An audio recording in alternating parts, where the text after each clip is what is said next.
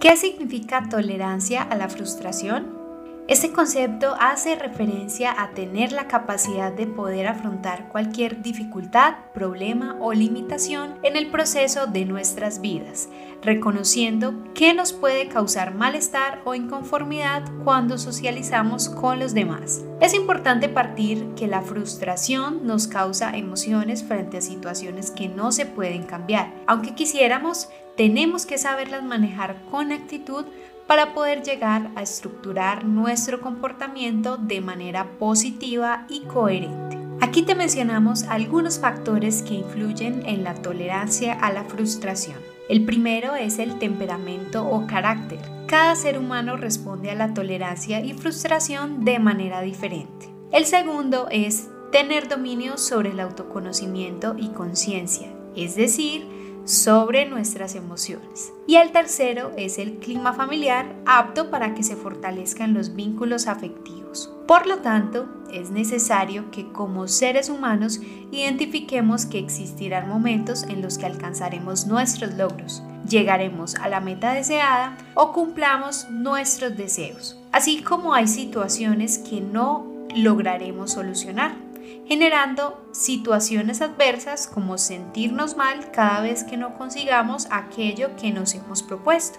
¿Qué consecuencias puede generar no tener dominio en la tolerancia a la frustración? Te lo mencionamos a continuación. Primero, dificultad para controlar las emociones. Segundo, ser impacientes e impulsivos. Tercero, buscar la satisfacción a las necesidades de manera inmediata. Cuarto, en ocasiones se puede ser más susceptible a presentar un problema de ansiedad o depresión ante grandes conflictos o dificultades. Y quinto, tener baja capacidad de flexibilidad y adaptabilidad a los cambios. ¿Sabes cómo mejorar la tolerancia a la frustración? Aquí te damos algunos tips para que puedas ponerlos en práctica.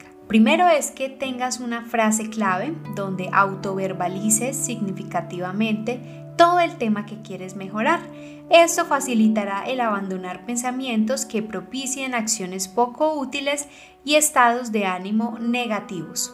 Busca en tus experiencias frases que te hayan ayudado a positivizar situaciones negativas, cópialas en un papel y recuérdalas en los momentos de crisis. Otro elemento es darse un tiempo. Evitar el análisis o reflexión hasta que se haya generado una calma emocional. Lo anterior se puede lograr mediante actividades agradables o placenteras y es una pausa para ir más adelante a responder las exigencias del momento y esto además nos permitirá adaptarnos fácilmente a todas las situaciones y además impedirá que la frustración nos limite. Otro aspecto es la técnica 5 alternativas. Busca 5 alternativas para conseguir una meta, valora sus pros y sus contras y opta por la que tenga más beneficios o suponga inconvenientes más llevaderos. Además de eso, existe la técnica del teléfono. Analiza la situación, identifica el comportamiento inadecuado,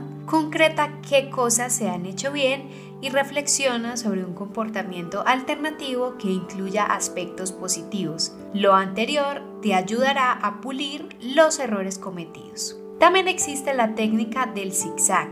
Las personas intolerantes a la frustración presentan pensamientos opuestos, o todo o nada, bien o mal, blanco o negro, perfecto o inútil.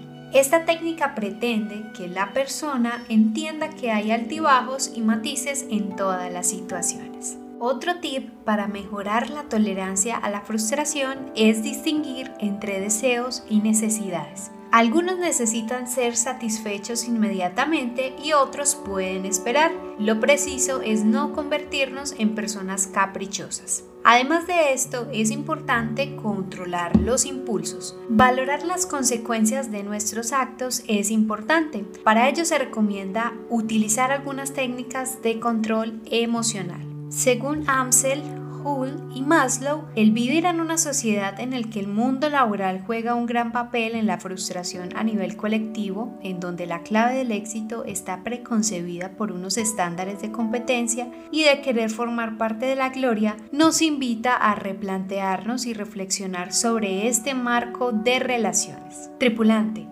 Recuerda que la decisión de permitir que algunas situaciones inesperadas te afecten y afecten esos procesos y en el control de ti mismo solo es tuya. Insiste, persiste y nunca desistas frente a las metas trazadas. Te esperamos muy pronto en un nuevo podcast de Misión T.